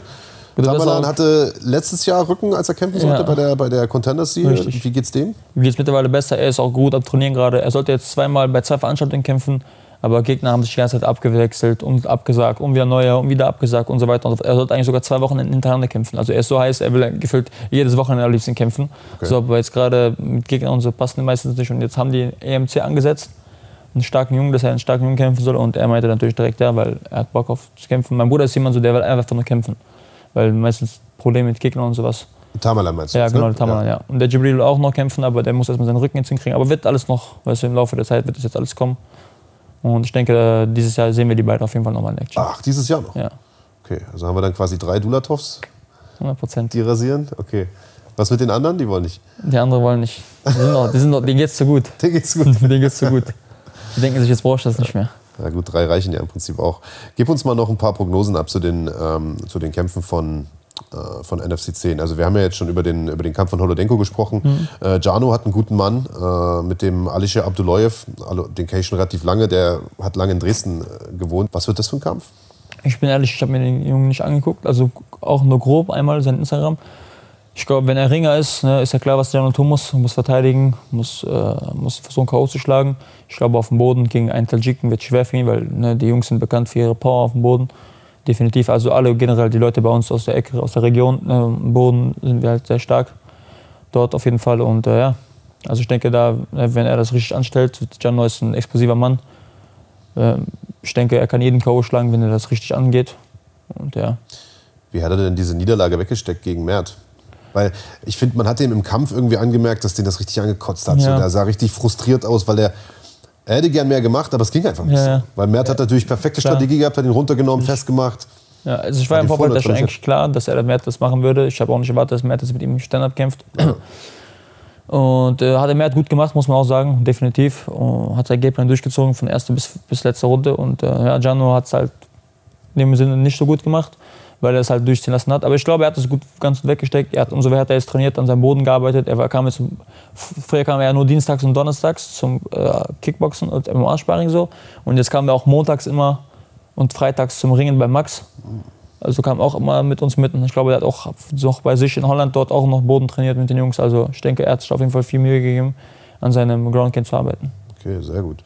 Und Mo Grabinski ist der Dritte im Bunde, der äh, in Bonn auf der Karte steht. Der macht auch den Main Event jetzt, glaube ich sogar, ähm, mhm. seitdem der Titelkampf ja geplatzt ist, gegen einen echt starken Typen, Vadim Kuzi. Was, was wird das für ein Kampf? Hast du dich da ein bisschen rein Ich habe den Gegner mir angeguckt, ein sehr, sehr starker Mann auf jeden Fall. Also die haben den Mo auch echt, muss ich sagen, nicht geschont bei Brave. Die haben den, glaube ich, zwei, drei ja. Leute hintereinander mit 12-1, 10-1 und äh, jetzt noch einer, ich weiß gar nicht, was für ein Rekord hat, auch auf jeden Fall mit ja. nur eine Niederlage hat er jetzt. ja, 12-1 ist der, glaube ich, genau. Ja, siehst du, also jetzt nur Granaten, die der Junge mhm. bekommt. Ich meine, die machen es echt nicht leicht. Ich, ich finde, danach sollte der Junge auf jeden Fall einen Titelkampf kriegen. Soll er ja, also wenn er gewinnt, ja, kriegt er ja perfekt, dann äh, ja. Also ne, ich bete dafür, dass mein Bruder Mo auf jeden Fall da ihn zerfetzt. Ich habe den Gegner leider nicht so angeguckt, dass ich geguckt habe, wie er genau kämpft, aber Mo ist gut in Form. Er wird von Woche zu Woche immer besser. Sein Weightcut wird immer. Ich habe letztes Mal mit ihm auch gesprochen, gestern, vorgestern, wo wir beim Training waren. Weightcut geht immer besser, Condi wird immer besser. Der Junge gibt sich Mühe. Also ähm, der ist auf jeden Fall fleißig. Ich ja. denke, der wird das machen auf jeden Fall. Was hat der ins Gym so reingebracht? Weil der ist ja auch schon ewig mit dabei. Ja, ne? Er bringt, äh, natürlich bringt er was mit, weißt du, ist ja klar. Jeder Mensch, der in das Gym reinkommt, vor allem jemand, weißt du, der so stark ist und äh, so viel Erfahrung hat wie er, ist eine Bereicherung fürs Gym. Weißt du, von daher, also er bringt, äh, generell sein, sein Dasein ein ist schon ne, mitbringend genug, weil er einfach so ein sehr sympathischer Junge ist. Er ist ein korrekter Typ. Ja, ja sehr, sehr korrekter Typ. Und ja, ich habe ihn schon immer gemacht, wir waren schon immer im guten Verhältnis, weißt du. Und dann irgendwann, weil die Gyms halt getrennt waren, hat man nicht mehr so viel Kontakt miteinander gehabt. Aber jetzt mittlerweile, seitdem er da ist, ist man wieder gut miteinander, versteht sich sehr gut. Er ist halt ein guter Allrounder, man muss sagen. Er kann Stand-up kämpfen, er kann ringen, er kann grappeln, er kann irgendwo alles eigentlich. Ist ein guter Allrounder. Und ja, auf jeden Fall eine Bereicherung fürs Team, 100 Prozent. Ja, was sagst du zum Hauptkampf? Max Koga gegen Safar Mosen, kurzfristig. Also erstmal überhaupt äh, Titelkampf geplatzt, ist natürlich erstmal schade, ja. aber guter Ersatzmann eigentlich. Ja, guter Ersatzmann, aber etwas schwer. Also ne, ich glaube, der kämpft eigentlich auf 70. Ja. Jetzt haben die sich auf 69 geeinigt. Ich weiß nicht, was, mit was der Max so in der Freizeit rumläuft. Sieht aber jetzt nicht besonders schwer aus. Aber der Musafa Mosen sieht als schwerer aus als er. Ja. Er ist auch ein explosiver Typ, Alter. Ich meine, der macht aus dem Stand einen Rückwärtssalto oder macht irgendwie drei Flickflacks nacheinander und so. Der Typ ist halt Gibt schon also Leute, die sind schon gute Athleten sind so. Der, aber ich glaube, der Max ist halt flink. Weißt du, ist halt, was die Bewegung abgeht. Der Max ist so ein bisschen, der Motorik ein bisschen besser, glaube ich, weil er ist beweglicher ein bisschen, also kann aus mehreren Variationen schlagen. Ich glaube, technisch, wenn du jetzt guckst, ist der Max auf jeden Fall der bessere Mann so. Ich glaube, die Physis da überlegt der, äh, überwiegt der Safamosen ein bisschen. Und da bin ich auch gespannt. Also ich habe da gar keine klare Meinung zu dem Kampf, um ehrlich zu sein. Ich weiß gar nicht, wer das Ding machen wird. Aber ich bin einfach auf den Kampf gespannt. Lasst euch überraschen. Am 6. Safe. August im Maritim Hotel in Bonn, NFC 10. Äh, Max Koga gegen Safar Mosen. Dazu Islam Dulatov gegen äh, Cleversin Sam, äh, Mensch, wie heißt das? Sampaio, oh, ich komme, ich den Namen nicht Doch, Sampaio da Silva. Ein äh, Name wie eine brasilianische Sommernacht. Und das mhm. wird ein äh, ziemlich geiler Kampf. Und es ist nicht die einzige starke Veranstaltung in NRW im August, sondern es gibt in deiner Heimatstadt in Düsseldorf am 20. August noch Glory 81 Richtig. Kickboxen. Bist du da zufällig im Publikum anzutreffen? Oder? ja, werde ich sein, weil dort kämpft ein Freund von uns auch zufälligerweise gegen einen Kollegen von, äh, von Holodenko auch. Ja, gegen den Chris Wund. Und du meinst genau. den? Äh, Ilias Derazzi. Den genau. habe ich äh, letzte Woche getroffen. Guter Mann. Ja, ist ein sehr guter Mann. Ist ein guter Kickboxer. Ich kenne ihn Ilias auch schon, war, seitdem wir kleine Kinder sind. Ja. Wohnt er auch, kommt aus meiner Gegend. Wir sind jetzt nicht beste Freunde, ne, aber man kennt sich halt so und äh, deswegen, wenn man sich kennt, ne, Düsseldorf ne, unterstützt. Der Junge ist Einser-Abiturient, hat er mir erzählt. Ja. Was ist das denn? Ja, ist stark. Also er studiert ja gerade auch Was hat er gemacht? Nachhilfe gegeben? er studiert auch mit Freunden von mir. Ja. Also äh, mit guten Freunden von mir, ja genau. Maschinenbau mit sehr, sehr guten, mit meinem besten Freund studiert er sogar noch zusammen. Ja. Also die, die sind da auf jeden Fall. Also der ist ein guter Junge, lieber Junge, auch ein guter Kämpfer. Ich bin mal gespannt so. Ich kenne den Gegner jetzt nicht so gut. Ich weiß nicht, wie, inwiefern der, ne, auf welchem Level er ist, aber wird bestimmt ein guter Kampf. Sehr gut. Ja, der Gegner hat äh, einen Teamkollegen von dem Darazzi geschlagen vor zwei Jahren, glaube ich mal, nach Punkten. Und das, Ach, jetzt weiß ich dann sogar, wer das ist. Stimmt, stimmt, stimmt, stimmt, stimmt. Also eine Fusion-Veranstaltung. Ja, dann hat er gegen äh, Hisham gekämpft. Genau. Hisham, ja, genau, ja, Hisham genau. auch ein starker Junge. Ja, da, jetzt erinnere ich mich an den Kampf. Den Kampf habe ich damals sogar bei mir in der Shisha-Bar geguckt. Live habe ich das geguckt. Ja, war auch ein guter Kampf. War ein Doch, der Junge war nicht schlecht, ja, war, schon, war schon ein guter Kampf. Ja, das ist eine stabile Karte. Also falls ihr äh, Islam treffen wollt, Autogramm und so weiter, geht zu äh, Glory, Glory 81 in ja. Castello in Düsseldorf am äh, 20. August. Tickets gibt es unter glorykickboxing.com und die Veranstaltung seht ihr bei uns auf dem Kanal als Basic-Mitglied. Also äh, der August wird super heiß. Ja, auf jeden man, Fall. Man sagen, also ich habe Geburtstag, dann wird gekämpft. Wann hast du Geburtstag? 2. August. Oh, also sogar noch vor NFC? Ja. Aber da wird nicht gefeiert. Danach wird dann gefeiert sozusagen, ja. Sehr schön, sehr schön. Und wolltest du nicht noch irgendwann boxen? Ja. Steht das noch? Ich. Ja, ich bin gerade in Verhandlung. Ja. Und äh, ja, da wird auf jeden Fall jetzt noch was kommen in Zukunft. Ja? Aber ja, habe ich auf jeden Fall vor. Dieses Jahr noch? Dieses Jahr noch. Und Profi-Regeln? Profi-Regeln, ja. Okay, und gegen einen, gegen was war Gegen einen Boxer? Oder Boxer, gegen einen ja, ja, also nur gegen Boxer. Ne, ich, das wird das Boxer, wird mal klassisches Boxen. Und da wird auch gegen klassische Boxer gekämpft. Ich will aber jetzt ne, schon vernünftig direkt ein paar gute Jungs hauen. Ja. Damit man, weil ich habe nicht viel Zeit zu verschwenden, weißt du, was ich meine? Willst da, du eine Boxkarriere starten oder ist das so ein One-Off-Ding? Gucken wir, wie sich das alles so ergibt. Ja? Ich meine, du kommst ja aus dem Boxen, das ja, macht ja, ja Sinn. Klar. Deswegen, ne? also man weiß ja nie, was im Leben so kommt. Ja. So. Kann es sein, dass irgendwann, wenn ich auch in der UFC kämpfe, so Gott will, und dann auch mir so ein Jake Paul auf die Nerven geht, weißt du, dann kann man sagen, ja gut, ich habe ja eh schon mal ein paar Mal geboxt, dann ja. kann man das direkt auch weiter mal ab und zu probieren. Okay, geil. Aber weil ich hatte das so verstanden, das ist ja so ein Ding von Mo, ne? Der macht das ja Abdallah, genau. glaube ich, und ich hatte es so verstanden, dass er Ich glaube, weil das ist ja zurzeit super erfolgreich, Universum und so machen das auch, so YouTuber gegeneinander stellen. Ja, aber und, nee, der, und so der macht aber auch normale Boxer sozusagen. Ja, ja, nee, aber wenn ich kä- kämpfe, dann auf jeden Fall, also ich habe jetzt nicht vor, gegen einen YouTuber zu kämpfen. Ja, also, das ist wäre jetzt die Frage gewesen. Nee, nee, das ist nicht mein Interesse mit sowas. äh, Das sollen ruhig die Jungs machen, die selber YouTuber sind oder Rapper sind, so Ja. Rapper sind gegen Rapper kämpfen. Ich bin ja ein Kampfsportler, also kämpfe ich natürlich auch gegen Kampfsportler. Also. Okay, aber kein MMA-Kämpfer oder so, sondern schon einen normalen Wenn, Boxer? wenn es vielleicht einen MMA-Kämpfer gibt, der auch Bock hat, Bock hat, einen reinen Boxkampf zu machen, klar, warum nicht? Also ne, kann man gerne machen. Okay, wann soll das sein? Ende des Jahres, gegen Ende des Jahres wird das sein. Oh, okay. Ja, gut zu wissen. Also äh, da hast du ja echt noch viel zu tun dieses Jahr, ne? Ja, wenn dann, am besten wäre es dann nach NFC. Weil vor NFC wird schwierig. Ich brauche das weißt du, für die Vorbereitung für den Kampf. Will ich komplett Fokus haben. Vor allem ist ja ein Titelkampf, da muss man ja weißt du, vernünftig ja, Gas geben. Ja, sind auch noch mal zwei Runden mehr und so, ne? Ja, ach, die zwei Runden, da geht's, ich glaube, so weit geht es sowieso nicht. Das ist die richtige Ansage. Ähm, pass auf, ich würde noch ein paar äh, Zuschauerfragen dir stellen. Äh, falls dir welche auf den Sack gehen, musst du sie nicht beantworten, aber ich habe eigentlich den ganzen Schrott, glaube ich, äh, schon aussortiert. Ähm, und dann wären wir eigentlich auch schon durch. Äh, Serkan2324 fragt, welcher MMA-Fighter hat seiner Meinung nach, also deiner Meinung nach, Hm. äh, den, den Sport am meisten bekannt gemacht? Ich glaube, er meint weltweit wahrscheinlich, aber Oh, weltweit bekannt geworden. Boah, das ist echt. Also ein MMA-Kämpfer, der den Sport weltweit bekannt ist, muss man sagen, ist Conor McGregor. Also wenn man das jetzt so guckt, so ne, bekannt gemacht, so auf jeden Fall Conor McGregor, würde ich sagen, ja. und in Deutschland? Ähm, in Deutschland, lass mich überlegen. Weil er hat jetzt nicht, er hat's jetzt nicht Ja, ja. gesagt, wo er meint, aber Ähm, wenn ich ehrlich bin, also in Deutschland die bekanntesten MMA-Kämpfer, die ich damals kannte, ne, jetzt nicht aus meinem Freundeskreis, wo ich sage, jetzt wenn ich objektiv gucke, waren ja eigentlich die Asaitar-Brüder. ja. Wenn ich so gucke, das waren glaube ich so die Jungs, die den Sport so also sehr bekannt gemacht haben. Ist nicht nach vorne gebracht, aber bekannt auf jeden Fall. Ich weiß nicht, inwiefern die ihn nach vorne gebracht haben. So viel habe ich jetzt nicht in der Karriere damals so weißt mitverfolgt, gehabt, aber ich wusste auf jeden Fall, dass selbst, weil die waren ja mit Rappern und so unterwegs und dadurch, dass die ganzen Leute, die halt die Rapper gefeiert haben, haben das auch mitbekommen und dadurch haben die auch irgendwo den Sport bekannt gemacht. Auf jeden Fall. Äh, Annas1204 fragt, wer sind deine Top 5 UFC-Kämpfer und gegen wen würdest du, wenn du in der UFC wärst, gern kämpfen? Äh, Top 5 UFC-Kämpfer. Lass mich mal überlegen. Also an erster Stelle, Top 1 wird auf jeden Fall Abus Magomedov kommen. Das ist unser Teamkollege, unser Bruder. Also von daher, wir unterstützen immer erst unsere Leute. Äh, Hamza Chimaev ist ein Topmann, auch ein sehr guter Bruder von uns. Ähm, wow, Top 5, warte mal, lass mich mal überlegen.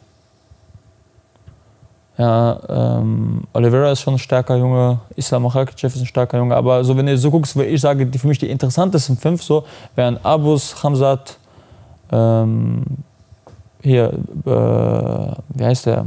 Usman ist stark. Ich will aber jetzt gucken, was ich aus verschiedenen Gewichtsklassen nehme ein bisschen. Und der 84er ist äh, Adesanya auch sehr, sehr stark, feiere ich auch sein Kampfstil und so. Sein, der hat so einen sehr krassen, unorthodoxen Kampfstil, auf den auch viele Leute nicht klarkommen.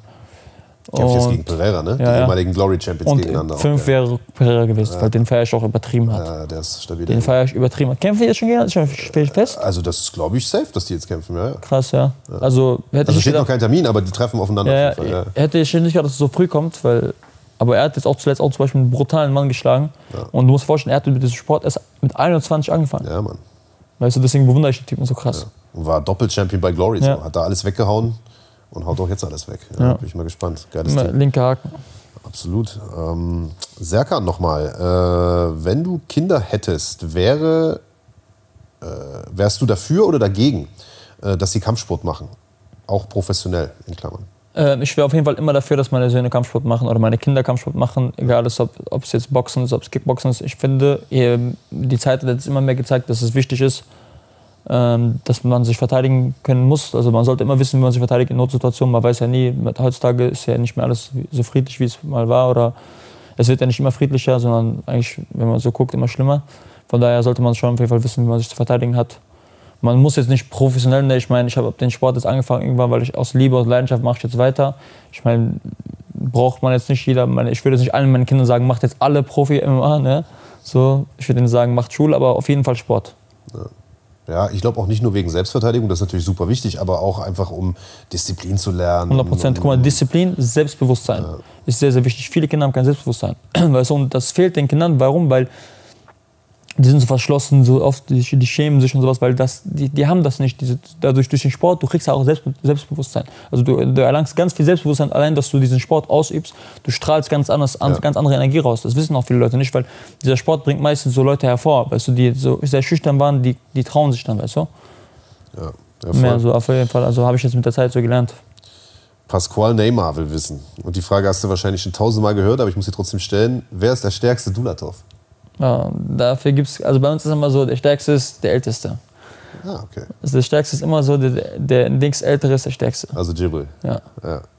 Ja gut, das haben wir leicht beantwortet. Äh, Igor Nestorovic, ähm, was kannst du den Jugendlichen von heute mitgeben? Das passt ja eigentlich ganz gut zu der Kampfsport- und Disziplinfrage von gerade. Richtig. Also ich kann allen Jugendlichen nur mitgeben, macht euren Sport, haltet, äh, wenn ihr einen Glauben habt, auch einen Glauben fest. Das hält euch von viel Scheiße ab. Ähm, hört auf das, was eure Eltern sagen. Das ist zwar ein Spruch, den man immer wieder hört, also nicht, wo man das früher gehört hat und man dachte sich, ja gut, das sagt jeder, aber das ist nun mal so. Man, man sollte wirklich auf die Eltern hören. Ich meine, wie viele Sachen hat meine Mutter mir nahegelegt, wie oft sie mir gesagt hat, hängen mit diesen Leuten nicht ab, weil das wird das und das. Und im Endeffekt hat sich Räuschel, das war am Ende. Es war halt, wie sie gesagt hatte, von daher. Also am besten hört auf eure Eltern, macht euren Sport, haltet euch von Drogen und Alkohol fern, meiner Meinung nach. Ne? Ich meine, ich habe jetzt nichts dagegen, wenn einer mal ein bisschen feiern geht und was trinkt oder sowas, was auch immer, soll jeder für sich selber wissen. Aber dieses jede Wochenende Party und sowas, wie es leider heutzutage einfach Alltag ist bei den Menschen, bei der Jugend, würde ich keinem empfehlen. Macht lieber einen Sport, da habt ihr mehr von und tut was für eure Zukunft, weil die meisten Leute, die jetzt 25, 26, 27 sind und ihr Leben lang nichts außer Party gemacht haben, die werden jetzt ihr blaues Wunder erleben, weil jetzt merken sie, okay, krass, ich bin so alt, habe in meinem Leben nichts gemacht, keine Schule, keine richtige Arbeit, habe mehr mich mit Partys und äh, Frauen beschäftigt oder was auch immer so, oder Drogen. Und ja, heute müssen sie hart ackern für ihr Geld. So, und den Weg könnt ihr euch sparen, wenn ihr jetzt schon anfängt, vernünftig äh, den richtigen Weg zu gehen. Also ich denke auch, Party machen ist schon ganz in Ordnung, aber nur Party ist halt auch schwierig. Ja. Ähm, du selber gehst gar nicht weg, oder? Nee, also ich habe mit Partys und so nichts zu tun. Ich generell, ich war auch nie der Typ, der feiern war oder sonst was. Ich habe meine Ambitionen woanders rausgelassen. Ich war beim Sport. Weißt du, das Freitagabend, wenn alle Leute saufen waren oder Partys machen waren, habe ich halt äh, hier bei uns im Gym trainiert. Es gab auch Zeiten, Freitagabend, da waren manche Leute feiern, da war ich Freitagabends, habe mich in der Altstadt geprügelt. Weißt du, das war auch für mich damals ein Ding gewesen, wo ich jünger war, war ich halt ein Chaot, muss man halt so sagen. Und ähm, ja, irgendwann, also ich war aber nie so der Partyboy, sagen wir so. Ich habe jetzt nie gefeiert oder krass äh, in die Diskos gegangen oder sonst was so. Wenn dann privat unter Freunden so. Was natürlich krass ist, weil ich mir denke, so die ganze Zeit, als du in dieser, in dieser Modeszene warst, die ja im Prinzip nur aus Partys, ich jetzt mal, Partys, zugegucksten, ja, Verrückten ja, besteht stimmt. und so weiter. Da, da bist du doch wie so ein Alien wahrscheinlich, Alter. Wie, wie funktioniert das? Da gibt es so viele Geschichten, also ich weiß echt nicht, äh, äh da gibt es echt viele Geschichten, die ich dir erzählen könnte dazu. Aber wenn ich heute anfange, dann hören wir erst in zwei Wochen auf.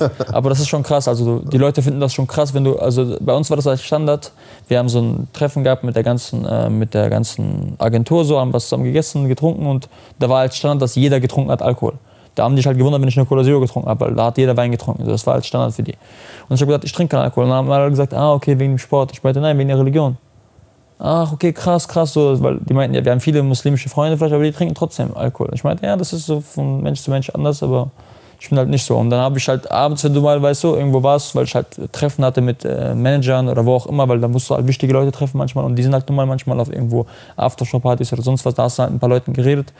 Und dann waren da halt, weißt du, zugeguckst alle, weißt du, alle auf Drogen von links nach rechts. Du siehst dann nur also wirklich, was ich da erlebt habe, habe ich äh, lange, lange Zeit nicht erlebt. Und wenn mich jemand gefragt hat, so, also ich wurde oft gefragt von zum Beispiel Freunden, Bekannten, ey, meine Tochter wollte modeln oder mein Bruder wollte modeln oder wer auch immer. Dann habe ich immer gesagt, guck mal, erste Stelle, was ich euch mitgeben kann, wenn die jung sind, wenn sie keinen eigenen Charakter haben, wenn sie für sich selber nicht sprechen können und wenn sie für sich selber nicht, keine Entscheidungen treffen können und nicht stark sind darin, Entscheidungen zu treffen, dann lasst sie lieber nicht das tun, weil jemand, der einen schwachen Charakter hat, der wird da ganz leicht reinfallen. Mhm. In diese Drogenszene, in diese Alkoholszene. Und, diesen, und da ist ja Alkohol, man, kriegt ja, man denkt sich, ja gut, jeder Jugendliche trinkt ja heutzutage Alkohol. Aber wenn du Alkohol trinkst, tendierst du meistens dazu, dann noch andere Sachen zu nehmen.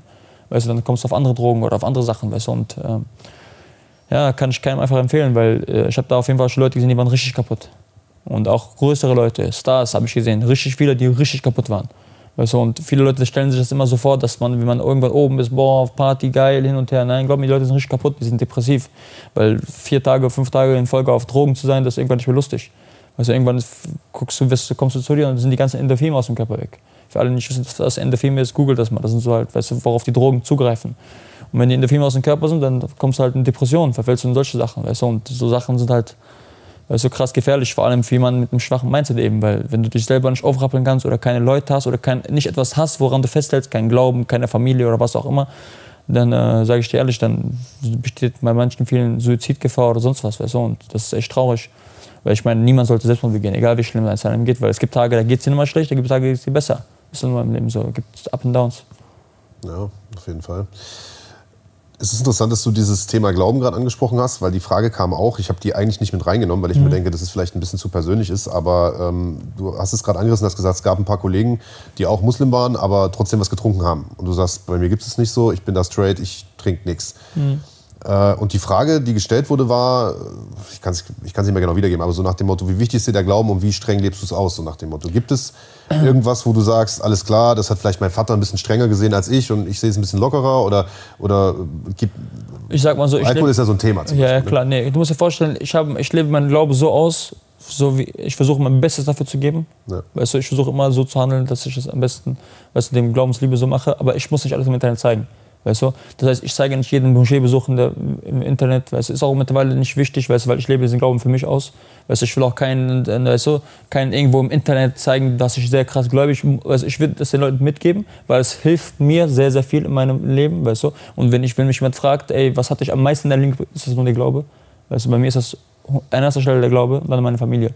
Weißt du? Und ähm, deswegen, also ich hätte wahrscheinlich schon viele Sachen in meinem Leben anders gemacht und schlimmer gemacht, wenn ich nicht den Glauben hätte. Weißt du? Und ähm, von daher, also mir hat es in meinem Leben sehr krass geholfen. Und ich kann es den Leuten nur empfehlen, weißt du, ich meine, ob es Christen, Juden, Muslime, Hindu, äh, Hindu, Hindus, ja. Hindus sind. Ne? Also jeder soll seinen Glauben ausleben, wie er möchte. Ne? Wir sind ja in Deutschland, Gott sei Dank kann jeder das auch so tun, wie er möchte. Und der in diesem Sinne, also, ne?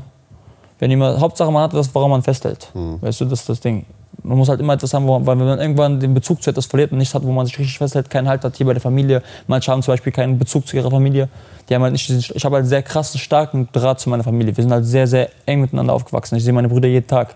Ich sehe meine Eltern jeden Tag. Weißt du, ich bin so aufgewachsen, ich muss meine Eltern sehen. Selbst wenn ich ausziehen oder ausgezogen bin, ich, ich muss jeden Tag meine Eltern sehen. Weißt du, ich bin da jeden Tag. Ich bin auch bei meinen Brüdern jeden Tag. Und wenn mein Bruder irgendwo andere Stadt ist, dann rufe ich ihn an, was geht, was machst du?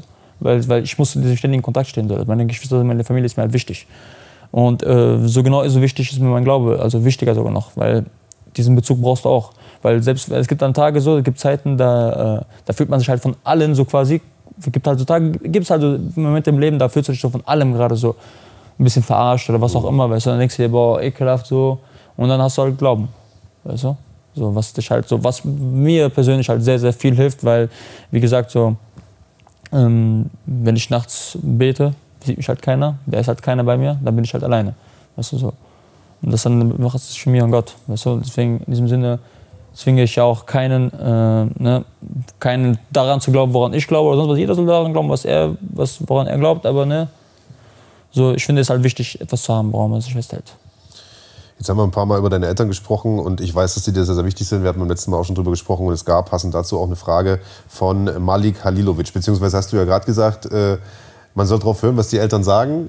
Hast du es früher selbst immer gemacht? Also ich habe es immer versucht, sagen wir mal so. Ich hab, du musst dir so vorstellen, also wenn meine Eltern mir gesagt haben, halte dich auf jeden Fall fern von Drogen und ja. Alkohol, habe ich das immer gemacht. Ja. So. Äh, wenn meine Eltern gesagt haben, halte dich fern von Stress und Problemen, habe ich nicht gemacht. Also an die großen Sachen hast du dich genau, gehalten, die kleinen. Genau, an die großen habe ich mich gehalten. Ja. An Sachen wie, ne, schlag keinen, sei gut in der Schule. Weißt du, in der Schule habe ich mal versucht, gut zu sein, Liebe zu meinen Eltern, weißt du. Niemanden zu schlagen ging halt nicht, weißt du, weil ich bin halt so aufgewachsen, weißt du, mit sowas prügeln war halt leider, ist halt ganz normal. Ich, man muss das halt Leute so sagen, weißt du, weil bevor noch jemand sagt, ja, ey, weißt du, warum spricht er nicht darüber? Weil es war halt Standard. Ja. Wir haben uns halt jeden Tag geprügelt, so. Es war halt ne, nichts Großes oder sonst was. Man hat einfach sich jeden Tag oder jedes Wochenende geprügelt oder was auch immer so und irgendwann mit der Zeit halt gelernt. Das ist ja auch kein Geheimnis, das ist in jeder Großstadt ja. so, äh, in den schwierigeren Vierteln Das ist das, weißt du, wie äh, jemand in einer Gruppe, in einer, in einer Gegend, wo viele, viel, viel, weißt du, aus allen Kulturen verschiedene Kreise voneinander treffen, da will sich halt jeder durchsetzen, weißt du. Und wenn du dich in einer Großstadt wie Düsseldorf durchsetzen willst, dann musst du halt, weißt du, gewisse Regeln haben, gewisse Sachen klarstellen dass du mit dem geht das und das geht bei mir nicht, ja. das und das geht. Wir sind Freunde hin und her, weißt du. Mittlerweile wir sind, wir werden von allen hier gemocht. Wir sind mit allen cool. Wir haben mit niemandem Beef, wir haben mit niemandem Stress. Wir mögen alle, alle mögen uns. So soll es auch sein. Das ist ja wie ein Paradies. Die Frage, die ich stelle von, von Malik Kalilovic, die war: Was sagen deine Eltern oder beziehungsweise deine Familie dazu, ähm, dass du Kämpfer geworden bist? Ich weiß ja, dass Sie über dieses Model-Thema nicht so erfreut waren am Anfang. Also meine, meine Mutter war, was das angeht, sehr erfreut. Ja. Sie hat das so sehr entspannt gesehen. Aber der Vater fand es Mein Vater fand es schwierig, ist klar verständlich. So, man, ne, ein Mann aus Tschetschenien kannst du was nicht so leicht rei- Ganz leicht- ehrlich, ich glaube, da hätte sogar ein deutscher. Vater komisch geguckt. Ja, weißt du, deswegen. Weißt du, ist so. Ja, aber man hat ja, glaube ich, auch eine falsche Vorstellung Das davon. ist das. Weißt du, wenn du es nie und damals war das ja so, wo mein Bruder Ghibli angefangen hat zu modeln, war das ja unbekannt. Keiner, keiner kannte männliche Models so. Mein Bruder Ghibli hat er angefangen zu modeln, da meinten alle Jungs, ey krass, dein Bruder so, der Model für Gucci und so. Das war ja, mein Bruder war der übelste Star hier. Also damals, als ich angefangen das war der, das kannte ja keiner. Gucci und sowas, da haben die Leute, damals haben die Leute Vans getragen. Weißt du, ich meine, und Nike getragen. Da kannte hier keiner Gucci, Mucci, das war- hat die keiner getragen sowas. Und als mein Bruder dann so mit so Ich trage heute noch Nike und äh, Vans, nee, aber weißt du, nee, damals, aber das war, also damals war das so krass im Trend, weißt du, was ich meine? Und äh, da als im Trend war, halt so nur Nike und Vans zu tragen, denn diese verschiedenen Farben, da hat mein Bruder schon äh, Louboutins getragen, da hat mein Bruder schon Versace, Louis, Gucci, Dior, wie die alle Marken alle heißen, alle schon getragen. Der kam damals so teilweise mit Outfit, hat schon 10.000 Euro gekostet. Und die Leute waren so, boah, krass. Weißt du, so, damals hat das Geld keiner gemacht. So. Und ja, in diesem Sinne, also meine Eltern haben, mein Vater feiert das Hardcore, dass ich, dass ich Kampfsportler geworden bin. Der, der ist ständig, ne, mein Vater ist so, ich komme nach Hause und wie sieht's aus, wann kämpfst du? So, so am liebsten nach, wenn ich gekämpft habe, schon den nächsten Tag und wann kämpfst du wieder? Weißt du, so, ich sag, lass mich doch mal erstmal aus. Und ich sag, nee, du musst direkt wieder kämpfen. Aber das mag die Mama wahrscheinlich nicht so. Meine Mutter ist halt so, die sagt so, geh rein und wenn du es schon machst, sie weiß halt, weißt, du, ich mach das halt, ne, die würde jetzt auch nicht sagen so, ey, Ultimatum, entweder du hörst auf oder du bist nicht mein Sohn, sowas wird sie niemals tun. Aber ist ja klar, eine Mutter ist halt eine Mutter, so, die möchte auch nicht, dass äh, ihr Sohn reingeht und sich, sie stellt sich jetzt das nicht vor, dass ich idealerweise da reingehe und mich prügel, sie denkt sich einfach nur, ey, so, mach deine vorbei. Geschäfte, mach deine Sachen, so, weißt, mach, mach, dein, weißt, mach deine Läden hin und her, verdien hier so dein Geld, weißt du, du, musst, du brauchst es doch nicht. Geh modeln, mach ein paar einfache Jobs. Aber ja, äh, wie gesagt, wenn du schon reingehst, dann bitte mach's kurz und schmerzlos, sagen wir so. So, wie bei Riesch sozusagen. Richtig, wie bei Risch. Also, sie hat mir gesagt, ey, ich will unter einer Minute, dass du rauskommst, sagt sie zu mir an dem Tag. Ich schwöre, das hat sie wirklich mir gesagt. Sie meinte, unter einer Minute musst du rauskommen, damit das, weil das ist Ramadan-Beginn und so hin und her. Das soll, das, man soll da nicht kämpfen und so. Das ist so halt. Gucken wir mal, ob es eine Minute dauert oder länger gegen Cleverson Sampaio am 6. August im Maritimhotel in Bonn. Eine letzte Frage habe ich noch und es ist die wichtigste von allen. Sie ist von, warte mal, Alter, wie heißt der Vogel? Andreas Kraniotakis hat geschrieben. wie viel kann Big Daddy als Tagesgage verlangen, wenn er einen Model-Gig hat? Ähm, ich würde sagen, bei ihm so, Tagesgage, ich lasse dich checken. Ich würde sagen, gute 5. 5000 kriegt er auf jeden Fall. What? Ich dachte, der muss draufzahlen. Nein, der kriegt 5000 kriegst du, aber nur aus Sympathiepunkten. Ich sehe dir gleich die echte Gage. Ja, würde ich gerade sagen. Ey, Big Daddy, vielleicht macht ihr noch was klar. Ähm, Islam, vielen, vielen Dank, dass du die Zeit genommen Danke hast, beziehungsweise dass du uns hier eingeladen hast in deinen schönen Laden. Ähm, wie gesagt, Ebenfalls. in der Nähe vom Bahnhof könnt ihr herkommen, wenn ihr einen Haarschnitt braucht. Ähm, super Schuppen. Und äh, ansonsten sehen wir uns am 6.8. im Maritimhotel in Richtig. Bonn. Tickets gibt es noch ein paar unter fighting.de slash Tickets. Islam wird am Start sein. Max Koga kämpft gegen Safar Mosen. Äh, sein Teamkollege Mohamed Grabinski wird kämpfen gegen einen äh, starken Russen, äh, beziehungsweise Weißrusse ist es, glaube ich, sogar, Vadim Kutzi. Äh, und vieles, vieles mehr. Die Karte ist einfach nur absolut mega. Wladimir Holodenko ist am Start und viele, viele andere noch. Also das wird äh, ein absoluter Kracher. Holt euch die Tickets. Und am 20. August gibt es Glory 81 hier in Düsseldorf äh, im Castello. Auch da gibt es noch Tickets unter glorykickboxing.com. Und falls ihr es weder nach Düsseldorf noch nach Bonn schafft, dann ist das richtig, richtig mies. Aber gut für euch. Ihr könnt euch das Ganze zu Hause angucken. Nämlich Richtig. bei Fighting auf YouTube. Basic-Mitgliedschaft bekommt ihr beide Events im August. Also, der Sommer wird heiß. Islam, vielen, vielen Dank. Beste Danke Grüße an die nochmal. Brüder. Und wir sehen uns. Danke vielmals, passt auf euch auf und danke nochmal an alle, die mich unterstützen. Wir sehen uns spätestens in Bonn am 6. August. Das